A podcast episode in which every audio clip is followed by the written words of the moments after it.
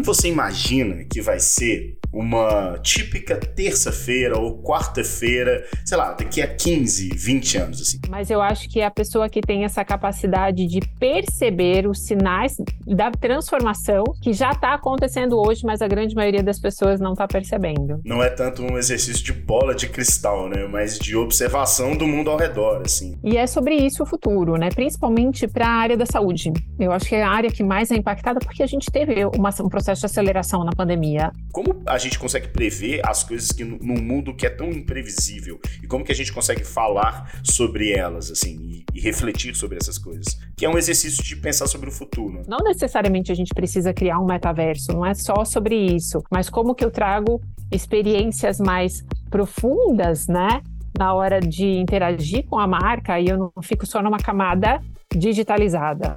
Então vai ser um baita desafio ainda, viu? A gente tem muito para aprender.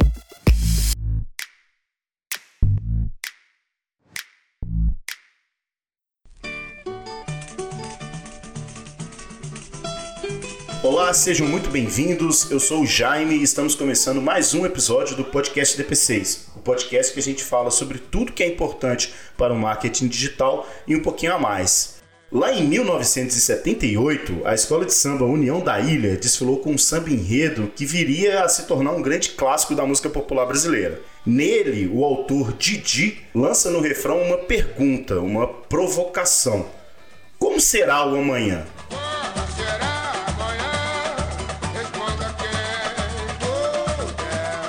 Bom, nossa convidada de hoje dedica boa parte do seu tempo a refletir e falar sobre como será esse amanhã, principalmente nos tempos tecnológicos que vivemos. Mônica Magalhães é futurista, empreendedora, palestrante, colunista da revista Época Negócios, tem uma extensa carreira em tecnologia, está à frente do Instagram She Loves Future, palestrou no evento DP6 Marketing Data Science e hoje está aqui conosco para bater um papo e nos ajudar a refletir sobre como será esse amanhã. Seja muito bem-vinda, Mônica.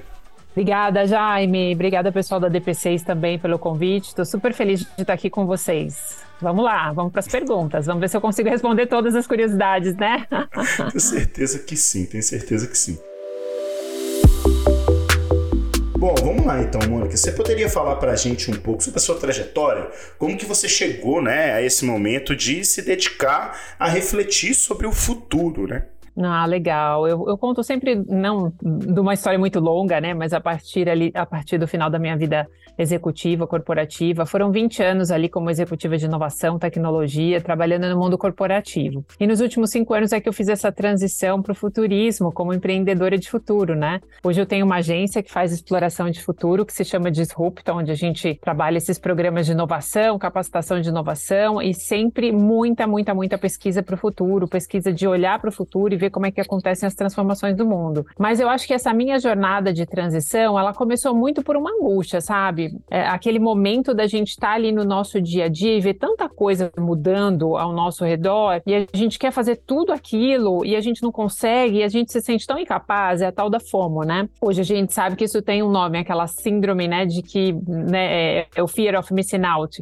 E, e, eu acho que eu tinha muito dessa fome em mim quando eu estava no corporativo, porque realmente é, é, muito difícil dentro da empresa, com toda a burocracia, a gente conseguir é, acompanhar toda a transformação do mundo. A gente tem muita vontade de fazer acontecer e as nossas possibilidades, às vezes, elas não são tantas, né? Não são iguais. E eu realmente achava que me faltava alguma capacitação, que me faltava habilidade, que me faltava ferramenta. E aí fui estudar futurismo, né? Achando que realmente eu ia voltar muito mais capacitada para poder fazer transformação de inovação na empresa que eu estava trabalhando. E quando eu fui fazer curso de, de futurismo, foi super disruptivo para mim, abriu a cabeça me deu um horizonte de tempo muito maior, porque até então, quando a gente está no mundo corporativo, a gente está sempre muito mergulhado em curto prazo, né? Porque a gente tem muita coisa para entregar, dali seis meses, dali um ano, a gente está sempre olhando para o próximo quarto, para os KPIs daquele ano para bater meta, e a gente não costuma olhar para longo prazo, né? Porque talvez, né, aquilo, eu falo sempre que se você pegar minha filha também, que tem 11 anos hoje, e falar para ela, olha, você precisa estudar isso aqui, porque vai cair no vestibular quando você tiver 18 anos, dificilmente ela vai dar importância para isso, né? É, impossível, né? Que isso ressoe na cabeça. Exato. Então acontece a mesma coisa quando a gente está com projetos, né? A gente sempre vai dar mais importância para aquilo que está mais próximo. Com certeza. Só que quando a gente olha no mundo no, no, de marcas, né, de produtos e de serviços, existe um ciclo de mudança de três, quatro, no máximo cinco anos. Às vezes o líder de produto ou de mercado, durante cinco anos, o, o, passou esse prazo, é outra marca que vai ser líder de mercado desse mesmo produto e desse mesmo serviço, ou às vezes o produto ou serviço caiu, descontinuou. Então é muito interessante a gente olhar que existe um ciclo que se você não estiver olhando para esse longo prazo, você perde o time dessa inovação, né? E você pode deixar, inclusive, de ser líder de mercado e não constrói aí um negócio com perenidade. Enfim, depois de fazer o curso de futurismo, eu acho que eu não só aprendi as ferramentas e as metodologias que eu queria aprender, mas eu acho que o mais bacana foi entender que era uma dor do mercado como um todo, né? Não só ali daquele lugar que eu trabalhava, mas eu acho que era um lugar, é, é, era uma dor que eu poderia atender talvez vários outros players, várias outras empresas, enfim, e aí sair para empreender nessa área de inovação. Muito interessante, né? Muito interessante. Então teve um curso que, pelo que eu estou entendendo, foi, de certa forma, muito marcante, né? Você chega a citar ele diversas vezes, assim. Mas tem uma outra pergunta que é talvez mais básica, que é o que é futurismo, né? É um termo que diz muita coisa, assim, né? Mas talvez existam maneiras mais específicas da gente pensar sobre o que ele significa. Você pode explicar um pouquinho pra gente? Sim, com certeza. Eu acho que, é, no, eu acho que nos Estados Unidos, principalmente, é uma profissão muito comum, né? Tanto em médias e grandes empresas, é comum você ter um cargo de futurista, você ter uma área de futurismo que, que tem esse planejamento de cenários, construção de cenários e fica avaliando, né? Ah, vamos tomar decisões que vão para um futuro preferido, um futuro, ou de repente criar ali robustez para algum futuro que não é desejado. Então, eu acho que existe muito disso, sim, é, é, como profissão mesmo lá nos Estados Unidos. Aqui no Brasil não é tão comum, mas o que a gente, o que eu vejo muito aqui no Brasil são pessoas já aplicando as ferramentas em workshop, em treinamento, e isso é muito legal, né? Porque de certa forma vai trazendo uma capacitação para as pessoas de inovação, treinar esse olhar de longo prazo. Então eu acho que o meu trabalho no futurismo aqui no Brasil, ele está muito conectado à inovação, né? Muito conectado a pegar o meu aprendizado e não trabalhar com construção de cenários em si, né, para planejamento estratégico especificamente, mas para trabalhar na construção de habilidades de inovação, para que as pessoas possam não só abrir a mente, mas treinar esse olhar de inovação disruptiva, que é um olhar de longo prazo.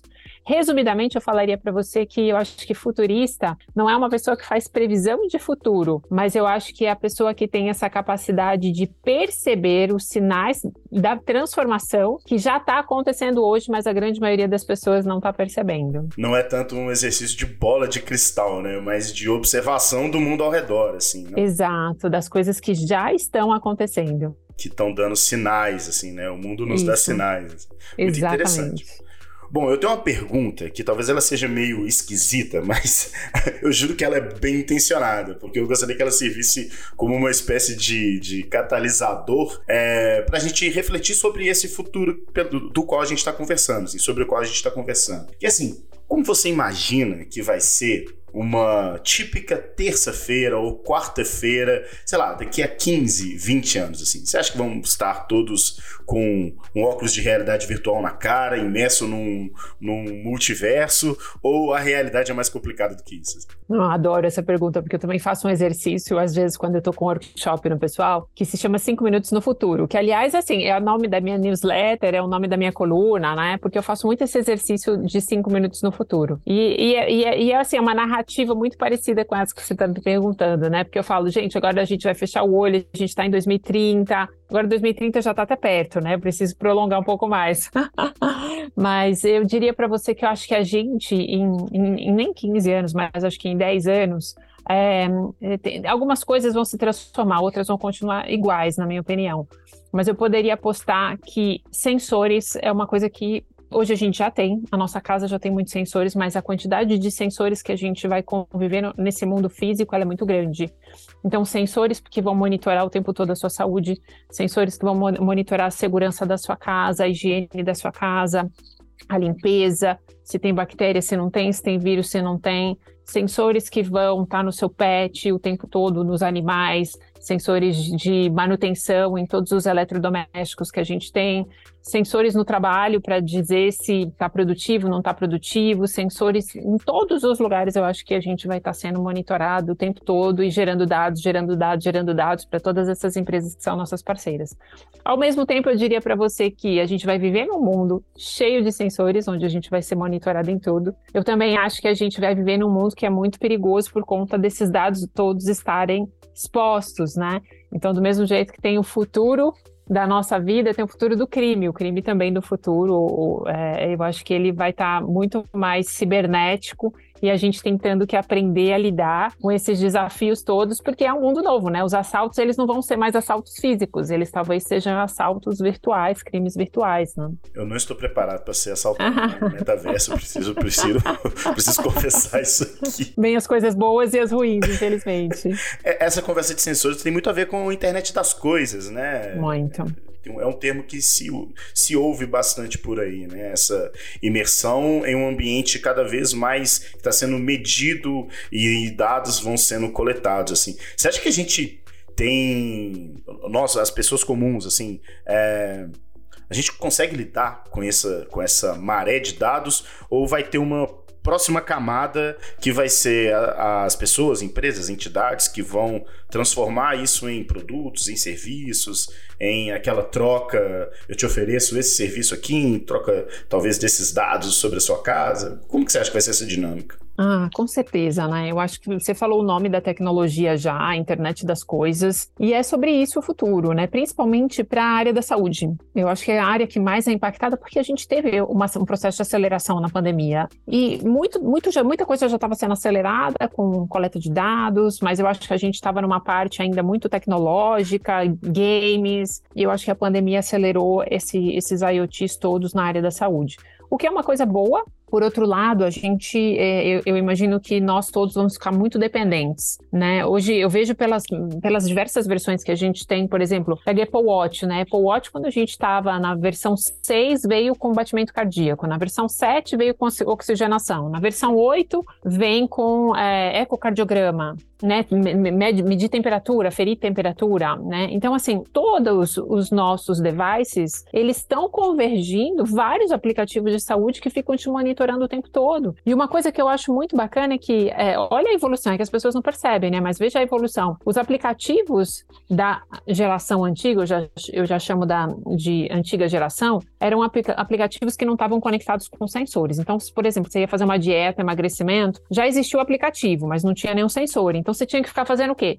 Imputando dados, imputando dados. Hoje eu comi isso, hoje eu caminhei tanto, hoje fiz tal exercício, e ele ia fazendo a conta da caloria para você e dizendo quanto tempo você precisa para emagrecer. Só que aí o que, que acontece? Passou um mês, dois meses, três meses, você perde o engajamento, porque é uma chatice você ficar colocando dados. E aí o que, que acontece quando você tem um sensor atrelado ao seu corpo, colocando todos esses dados para você? Você se engaja muito mais, né? Então eu acho que o futuro ele é sobre isso, né? Os sensores eles vão nos ajudar. Então eu acho que as pessoas vão querer. As marcas, as marcas vão produzir, marcas de saúde, de tecnologia, vão produzir todos esses sensores. Então não sei se é um adesivo, se é um chip, se é um colar, tem um anel, hoje já tem de tudo. E esses sensores, cada um vai ter uma finalidade diferente para coletar quanto você caminhou, o que, que você comeu. Para quem, principalmente para paciente de doença crônica, eu acho que é super importante, porque você pega quem tem diabetes, né? Alguma coisa colocada, colada em você o tempo todo, como já existe hoje, né? Um sensor medindo a sua glicemia, e você chega no médico para uma consulta, você mostra, já tem um histórico lá dos últimos 10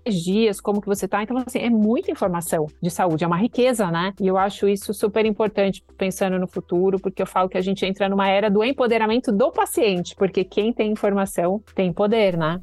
Isso é muito visto nos esportes, assim, né? Mesmo no, no âmbito amador, é... toda pessoa que corre quer comprar um Garmin, né? Pra poder monitorar ali o, os KMs que fez, o pacing, sei lá o quê. É... As pessoas que andam de bicicleta, os, os, os, triatletas, né? os triatletas de final... Não existe triatleta de final de semana, que triatleta é uma tribo meio perigosa, eu fui descobrir isso.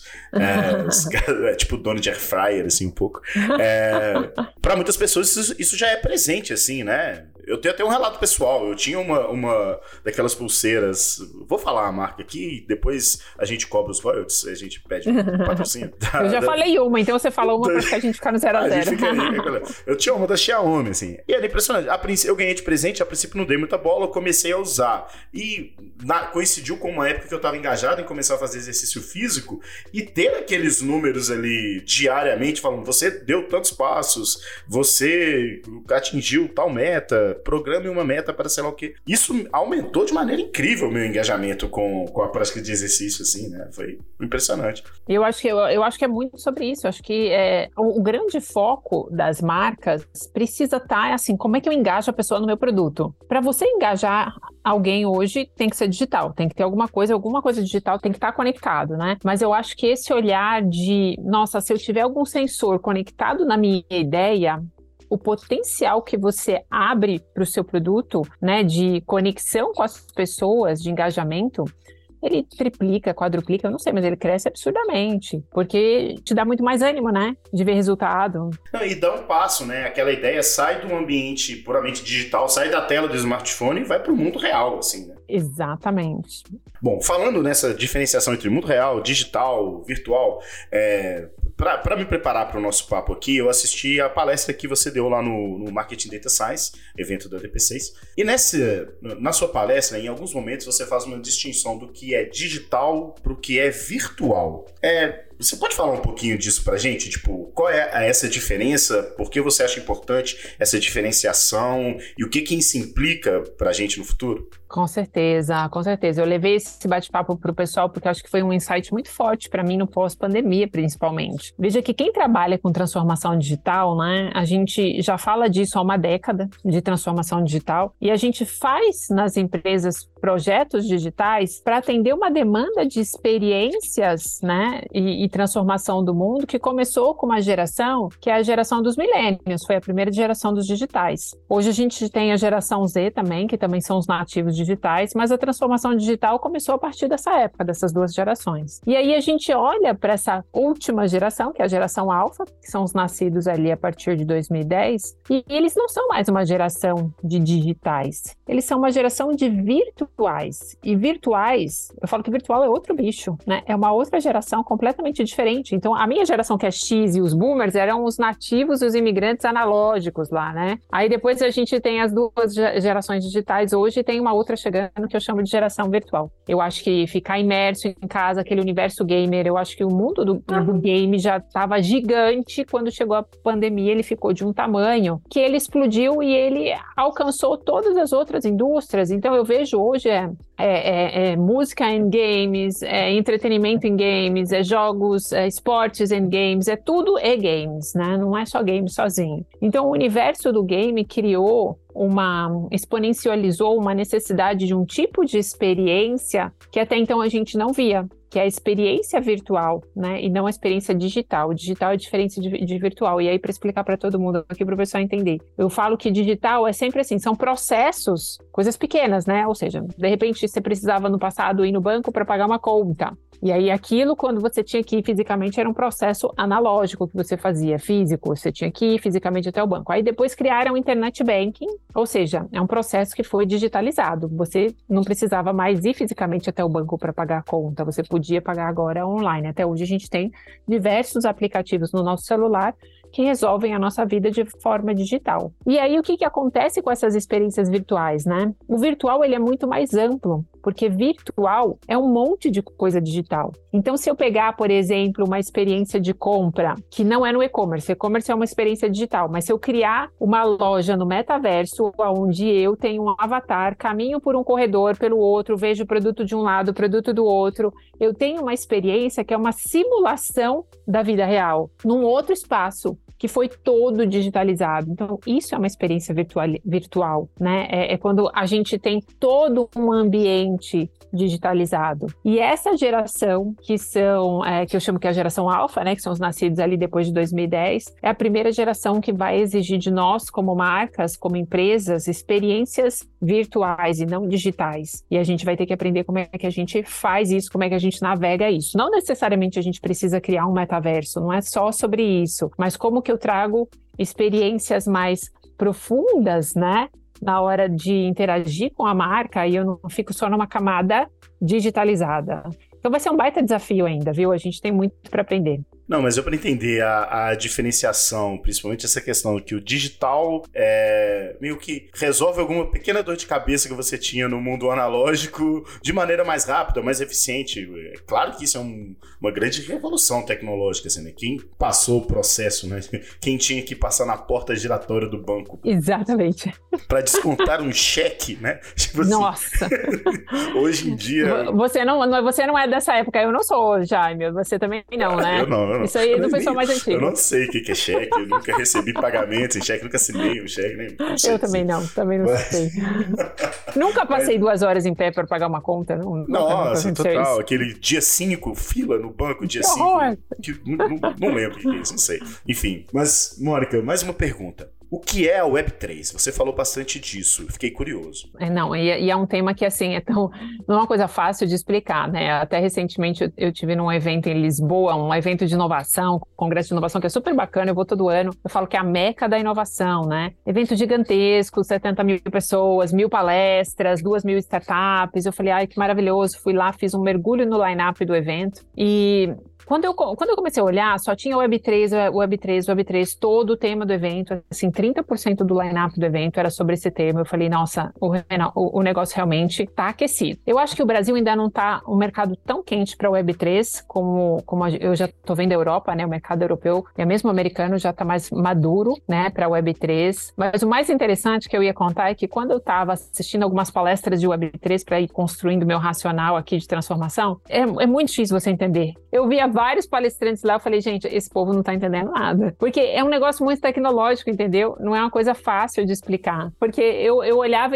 do jeito que os outros palestrantes estavam explicando, que eu achava muito difícil. Então eu acho que, assim, o legal não é você explicar a tecnologia em si, mas você explicar como que impacta o seu negócio, porque é sobre isso que interessa, né? Então, como é que isso vai, vai, vai impactar as empresas e as marcas? Eu acho que é sobre isso, muito mais do que explicar a tecnolo tecnologia. Mas é, eu, eu acho que, assim, a gente também, terceira onda de, de web, web, a gente passou por web 1, web 2, a gente está falando de web 3. Quando você, faço uma pergunta para você, Jaime, quando você entrou na web 2, teve um momento que você falou, hoje vou entrar na web 2. Você lembra não, disso? Não, não, não, não lembro. Ninguém lembra, porque na verdade o que vai acontecer é que a gente vai começar a usar a web 3 e a gente também não vai nem perceber, não vai ter um dia, uma hora, uma plataforma diferente. Vai ser inaugurada amanhã a web 3, não vai ser assim. Exato, não é sobre isso. É daqui dois, três anos, automaticamente as plataformas vão começar a mudar, a gente vai navegar nelas e a gente não vai nem ter percebido que você está navegando na Web3. Mas a principal característica dessa terceira versão da internet é que ela é construída em cima de uma rede que se chama blockchain, né? Que é uma tecnologia extremamente segura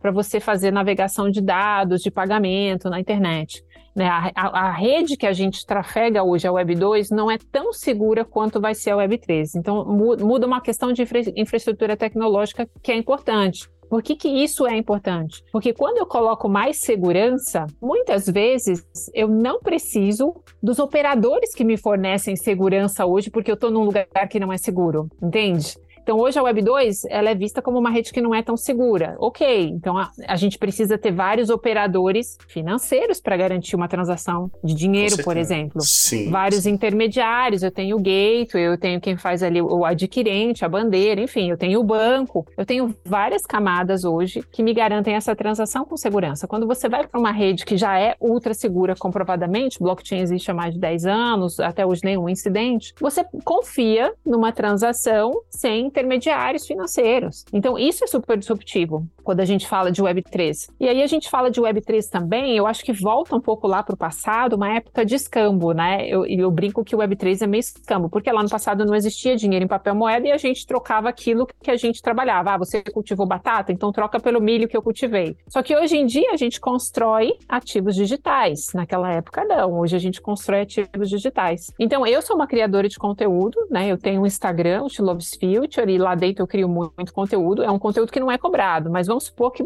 que tem algum criador de conteúdo que tem um conteúdo ali que é pesquisa, é fonte de aprendizado, curadoria. E ele pode comercializar isso como um conteúdo dentro da Web3 como forma de pagamento de coisas físicas. Então a gente imagina que o Web3 vai ser uma rede altamente transacional, porque a gente vai conseguir trocar coisas o tempo todo. Então eu gostei do seu fone de ouvido, Jaime. E aí eu falo, Jaime, você quer me vender o seu fone de ouvido e eu te dou três meses de assinatura aqui da minha newsletter? Aí beleza, vamos fazer essa troca? Vamos. E a gente faz essa transação com meio de pagamento registrado pela Web3. Eu te dou uma coisa virtual, você me dá uma coisa física. É uma loucura. Mas como que a gente consegue pegar coisas virtuais como imagens, dados, artigos de revista, filme, música. Como é que a gente consegue pegar esse material digital e fazer ele se tornar dinheiro? É aí que entram as NFTs. Porque as NFTs você consegue registrar posse de algo que é digital, colocar essa, essa NFT dentro de uma carteira como se fosse um dinheiro e utilizá-la para pagar outras coisas, sejam elas físicas ou digitais. E por trás das NFTs está o blockchain, né? Exatamente. Então você vê que não é assim, não são tecnologias que estão evoluindo separadamente. Nós estamos falando de uma transformação tecnológica que é uma coisa só, né? Vem Web3, vem NFT, vem metaverso, né? Vem blockchain, tá tudo isso está amarrado numa única grande transformação de tornar a nossa vida muito mais transacional, da gente poder fazer pagamentos não necessariamente só com dinheiro, com moeda, com real. Aliás, o real, o, lança, o real digital vem o lançamento da nossa moeda digital agora agora, eu acho que vai ser sensacional, porque a gente vai poder usá-la dentro dessa rede Web3, mas a gente também pode usar criptos, que são outras moedas não reguladas, a gente pode usar como meio de pagamento, talvez o seu trabalho, que é um trabalho digital. Né? A minha filha faz arte digital, ela pode né, usar como meio de pagamento de outras coisas. Então, eu acho que isso que vai ser sensacional o Web3, né? É, é, é abrir essa possibilidade da gente expandir microserviços, micronegócios, que são camadas de modelo de negócio que a gente não explora hoje porque, querendo ou não, o grande limitador de uma transação financeira qual que é? É a taxa, né? Você não tem uma taxa de um real, uma transação de um real, porque é uma taxa, talvez, de um, de um meio de pagamento de um adquirente não permita que você tenha uma, uma transação tão de baixo valor. Aqui no Brasil a gente teve um avanço com o Pix, mas o Pix não é uma realidade global, né? Tem vários e vários lugares que não, não existe o Pix, né? É, mas eu, eu adorei quando o Pix veio, porque ficou muito mais fácil para mim explicar cripto, né? Criptomoeda, porque cripto é exatamente isso. É uma chave que a gente tem, a gente tem uma chave pública e uma chave privada. Quando você tem uma chave pública, eu passo ela para você, você pode mandar dinheiro para mim, eu posso mandar dinheiro para você com chave pública. E aí tem a chave privada, que é a sua senha do banco, que só você pode sacar aquele dinheiro. Então ficou muito, muito mais fácil para eu explicar o que é criptomoeda depois do Pix, porque eles a, a inteligência é a mesma, entendeu? Entendi. É muita coisa, né? Eu já estou um pouco perdido, mas vamos seguir. Vamos seguir, vamos com fé. Tem uma pergunta que eu não posso deixar de te fazer, porque se eu deixar de te fazer, o pessoal na DP6 me, vai me perseguir. Quais você acham que vão ser as principais tendências no universo do marketing e da tecnologia para 2023? Ano que vem, já, quer dizer, daqui 10 dias, 20 dias. Mês que vem. Pergunta mês, que, mês vem. que vem. Tendências é. do mês que vem. É isso. essa tá fácil, essa tá a curto prazo.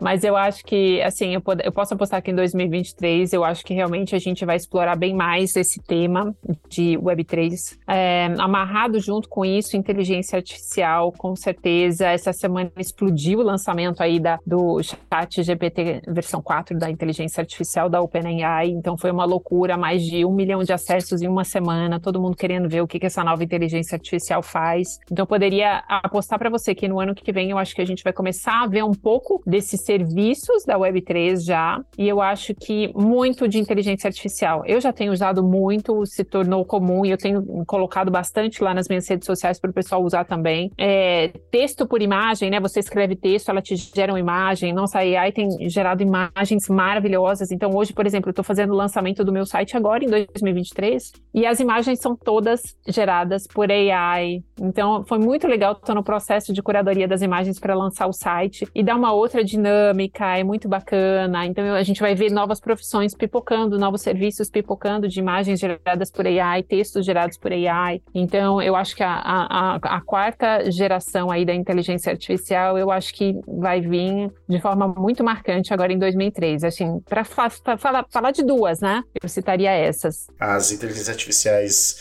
que geram texto e as que geram imagens, né? Eu acho, vão impactar é. bastante. São, elas são de fato impressionantes mesmo. Eu quero abrir um parênteses para uma pergunta que não está no nosso roteiro, mas que me veio um insight, que é o seguinte. Bom, você trabalha com futurismo, né? E no meu entendimento, trabalhar com futurismo, a pessoa assume determinados riscos, assim, né? Porque, como diz o samba lá do, do Didi, né? Como será o amanhã, responda quem puder. Eu, nas últimas semanas, eu tô me aventurando nesse livro, não sei se você já ouviu falar, é A Lógica do Cisne Negro, do Nassim Nicholas Taleb. É, ele aqui ele discute bastante sobre o efeito do que é improvável nas nossas vidas e da, de uma certa inaptidão que a gente tem de interpretar e entender esses grandes eventos altamente, improva altamente improváveis, mas que nos impactam de maneira muito grande. Eu não sei se você já refletiu sobre isso, se é um tema do qual você está familiarizada, se isso afeta o seu trabalho e o que você pensa sobre isso, assim, tipo, como a gente consegue prever as coisas que num mundo que é tão imprevisível? E como que a gente consegue falar sobre elas assim e, e refletir sobre essas coisas? Que é um exercício de pensar sobre o futuro né? super. Não, é, é, tão interessante porque nós quando eu fiz escola de futurismo em 2018. A pandemia foi em 2020, né? Começou final de 2019, 2020. Eu fiz um exercício em 2018 na escola de futurismo que era justamente esse, né? Ah, vamos pensar um cenário onde um vírus apareceu no planeta Terra, se espalhou pelo planeta inteiro e o que, que cada um de nós, quais são as decisões que a gente vai tomar, as escolhas que a gente vai fazer, porque a gente vai ter que ficar em quarentena dentro de casa, talvez por meses. Aí eu fiz exatamente esse exercício. E é muito interessante porque quando a pandemia chegou, eu falei, gente, quando eu fiz aquele exercício, eu achei uma coisa tão assim, sabe, distante, impossível de acontecer, e eu tinha feito o exercício questão de um ano atrás. Em 2018. Exatamente, quase um ano, né, depois, parecia que aquilo tudo, e eu, eu fiz outros exercícios que eu não gosto nem de pensar, porque a gente acabou desenhando cenários, assim, mais catastróficos, né, e, e, e é interessante porque é, é um ponto fora da curva, né, quando a gente desenha cenários, né, a gente fala que é aquele futuro que ele é, pode ser que ele aconteça, mas a possibilidade é muito pequena. Mas é importante a gente estudar e treinar e pensar e falar sobre isso. Porque caso aconteça, de certa forma você está preparado. Você conversou sobre isso. Então tem várias catástrofes, né? Uma, um dos exercícios era assim: ah, e se um é, meteoro bater e atingir a Terra? Eu falei, pronto, só faltava isso. Não é uma coisa impossível. É catastrófico, não é impossível. Mas é muito difícil, tão raro quanto uma pandemia, talvez, né? Não sei. Então, eu acho que existem alguns exercícios que a gente tem que fazer para a gente poder criar robustez mesmo, né? Para a gente estar tá preparado. Mas o que mais, é, eu acho que a maior lição que a gente tira de tudo isso é com certeza a resiliência, né? Porque quem estava esperando a guerra passar, aliás, quem estava esperando a pandemia passar, veio a guerra, né? E aí veio a guerra e agora você espera a guerra passar e vem o que depois da guerra? A gente não sabe. Então, eu acho que é, é, um exercício e é uma lição que a gente tem de vida que é muito mais para a gente criar essa resiliência, né? Saber que, a despeito de qualquer problema que venha, que seja global, que seja local, que seja seu, é, a gente tem que ser resiliente e tudo vai dar certo depois se a gente se apegar nessa mentalidade positiva, né? Sempre vibrar positivo, pensar positivo, que isso vai ter um fim, que a gente não pode parar o nosso trabalho, a gente tem que continuar o que a gente está fazendo, porque o que tem pela frente é sempre melhor. Eu acho que é sobre isso a resiliência, e não é uma coisa fácil, mas acho que foi uma grande lição aprendida na pandemia, né? Sim, total. É... Bom, a gente já está encaminhando para o final. Tem mais algumas perguntas que eu quero fazer. E a primeira delas é se você tem dicas de referências, materiais, livros, é, é, sai, livros, sites, revistas, periódicos, filmes, séries da Netflix, enfim. É, vou te falar um pouco de tudo, né? Onde você. Uh, de onde, onde você se informa e que você poderia compartilhar, recomendar pra gente. Super, maior prazer. Mas acho que o primeiro que eu vou indicar é sigam um Instagram que se chama She Loves Future, que por acaso é o meu. Mas eu faço a curadoria diária do que eu leio, né? Ou seja, eu, eu acabo me inspirando e aprendendo muito, lendo dois ou três artigos por dia. Essa é a minha, minha maior fonte de aprendizado. Eu sigo pessoas que trabalham com, é, com mercados novos, mercados futuros. Então, eu sigo gente que já está trabalhando com Web3, com esses devices todos, que são sensores, conectores de saúde, IoTs, gente do agro, gente do financeiro, gente de educação, gente de saúde, gente que está trabalhando com essas tecnologias todas que são novas, né? E que está contando qual que é o resultado disso. Então, eu acho que eu, eu prefiro muito mais aprender com quem está fazendo, com quem está na, mão, na massa. Então, se eu vou, de repente, num evento desse e vai um engenheiro, chefe de inteligência artificial do Google Ásia, que está num projeto XPTO testando uma inteligência nova, eu já começo a acompanhar esse cara na rede social. E eu faço disso a minha lição de casa, acompanhar a gente que está trabalhando, né? E aí eu descubro qual é a rede social que a pessoa tá, que cria conteúdo e vou lá e acompanho. Eu realmente sou essa pessoa que aprende assim. Eu preciso ler artigos todos os dias, ler rede social todos os dias, porque eu não acredito que a gente aprende inovação em livros. Talvez tenham livros que são a base e os fundamentos, que são maravilhosos. Future Shock é um que eu sou fã né? É, livros de inovação disruptiva que são conceituais, eu acho que esses livros que te dão esses fundamentos são super importantes. Mas para você manter esse up, to date de né, acompanhar toda a transformação, eu acho que é leitura curta diária. E tudo que eu leio todo dia eu compartilho nas minhas redes sociais com as pessoas. Eu fico, gente, olha isso aqui, pá, uma transformação. Gente, olha isso aqui, pá, né? E, e eu, eu acho que é sobre isso, sabe? Não acredito que a gente vai fazer curso e vai transformar a sua vida, porque são coisas longas, né? E, e eu, eu acredito que os cursos são ótimos, os livros são ótimos, veja bem.